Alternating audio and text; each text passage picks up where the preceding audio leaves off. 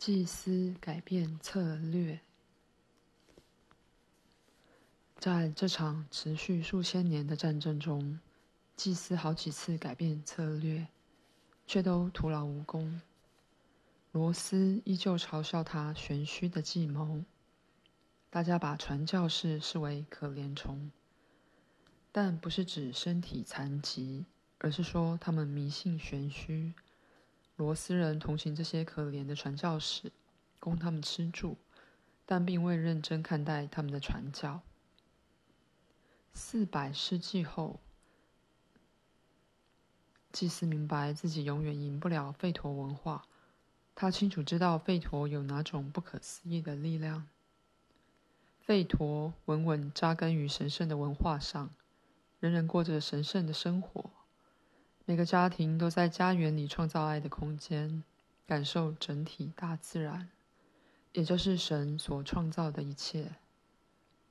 事实上，吠陀人是透过大自然与神沟通，他们不会膜拜神，而是试着理解他，像子女爱慈爱的父母那样爱神。祭司于是想了新的计划，要破坏这种神圣的对话。为此，他必须让人远离家园，远离神圣的花园，不能再与神共同创造。他必须让吠陀人的领土分裂成不同国家。借此摧毁他们的文化。新的一批传教士来到罗斯，实行新的计划。他们现在企图寻找自负、高傲胜过其他感觉能量的人，就算只有一点也行。只要找到这种人，他们就会尽力喂养他们的高傲。他们的计划是这样的。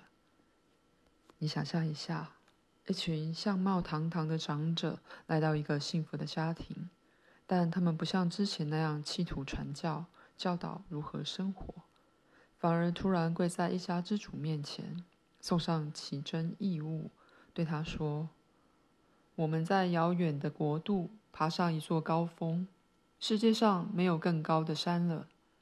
我们站在比云层还高的位置时，天上传来一个声音。”告诉我们，你是世上最聪明的人，你是万中选一的人。我们久仰大名而向你膜拜，为你送上大礼。请耳细听你的至理名言。他们如果看到对方掉入陷阱，就会继续他们阴险的话术。你要让所有人信服。山上的声音是这样告诉我们的。你不应该将宝贵的时间浪费在别的事物上，必须统治人民，为他们做出托付于你的决定。这是天赐给你的头冠。此时，他们把装饰宝石的头冠献给他，当做世上最好的宝物。戴上头冠的他，觉得自己至高无上，相信自己是万中选一的人。所有访客立刻向他跪拜，感谢上天让他们臣服于眼前伟大的君主。后来，访客为他建造一栋类似神殿的建筑。这就是吠陀罗斯首批公爵的由来。邻居好奇地看着此人坐在神殿的王位，发现多位外地人对他跪拜，满足他随时的兴致。提出各式各样的问题。他们起初以为这是外来的游戏，出于好奇或同情的，决定加入这群外地人和自己的邻居。他们后来却越陷越深，渐渐变成奴隶，浑然不知自己的思想离创造越来越远。祭司所派的传教士花了好一番功夫才建立公国。最初的一百多年屡遭失败，但终究成功将费陀罗斯分裂成好几个公国。后续发展都在预料之内，公爵开始争权夺利，与邻国相互残杀。后来历史学家写道：大公起身统一分崩离析的罗斯公国，建立一个强大的国家。但你自己想想看。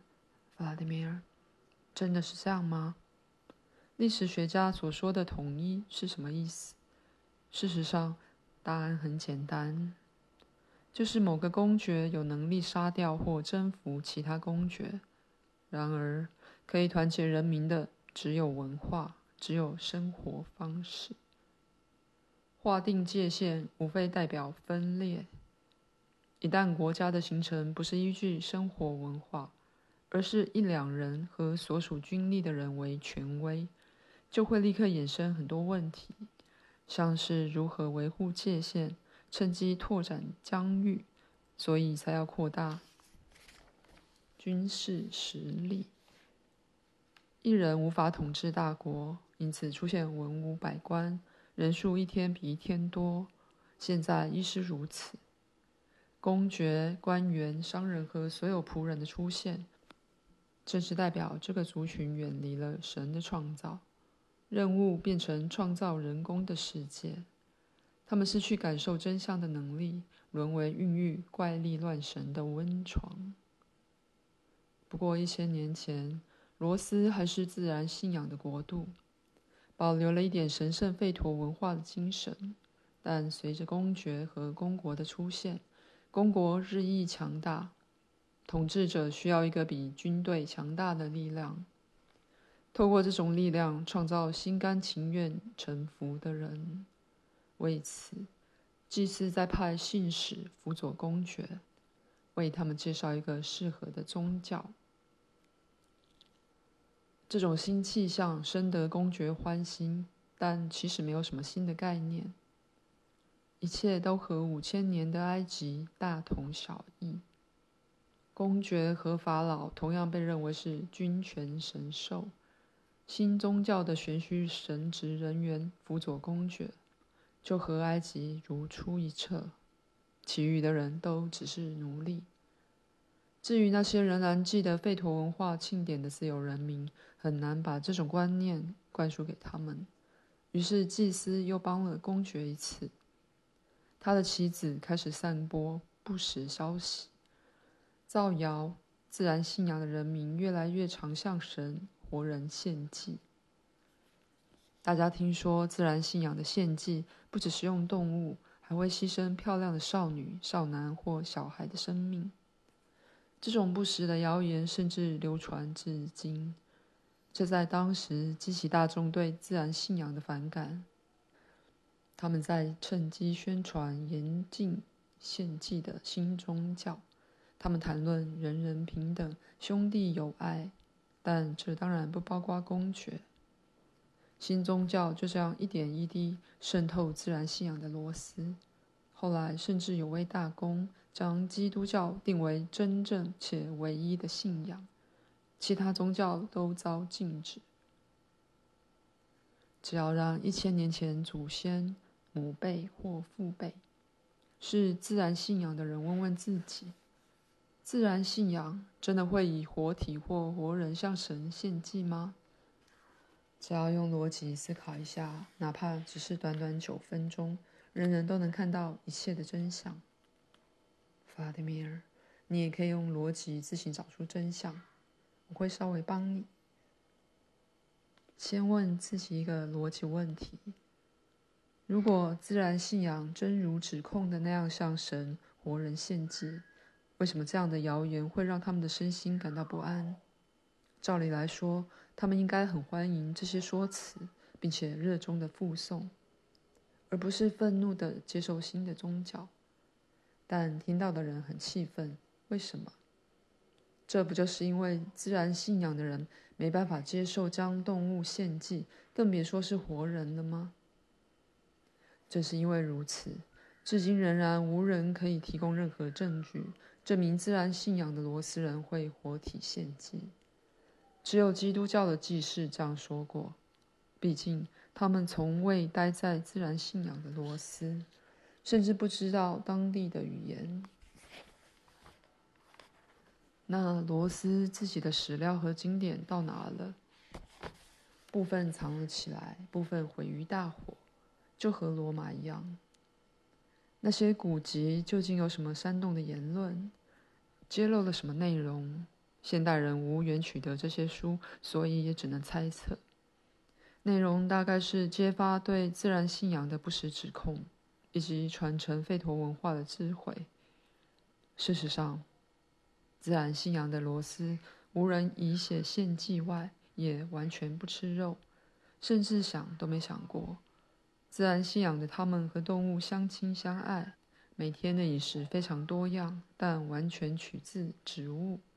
有谁可以从古俄罗斯菜肴的食谱中找到有提及肉的？没有人。民间故事甚至谈到罗斯如何善用乌青及饮用蜂蜜酒。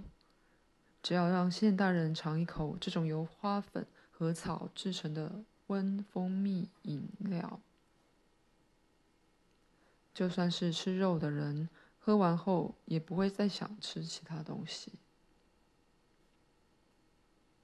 更别说是肉了。强逼自己进食的人只会觉得肉令他们作呕。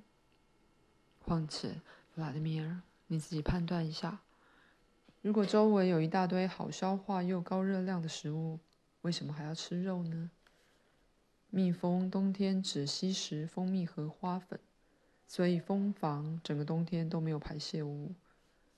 蜜蜂进食的所有东西都由体内吸收。人类将蜂蜜煮成热蜜水，常常在客人进门时立刻端上。喝完这种甜饮后，谁还想吃肉呢？吃肉的行为是由游牧民族引进全世界的。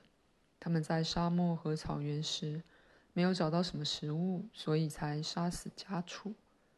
那些动物为他们承担游牧生活的重担，载运他们的家当，给他们喝奶，供给他们做衣服的毛，却被他们杀掉来吃。我们祖先的文化就是这样遭到破坏。罗斯最后投身于宗教信仰。如果是纯粹而真正的基督教，或许现在的生活会有不同的景象。然而，祭司在基督教中设下陷阱，同个宗教开始出现不同的解读，自此，基督教世界出现各种对立的教派。大祭司对罗斯花费了很大的心力，其他地方看到他的行为后，决定不让他的传教士踏入国境。日本、中国和印度并未信仰基督教。但大祭司用了其他办法征服他们。玄虚时期已在一千年前进入千禧年，全世界的人都身处其中，至今仍然如此。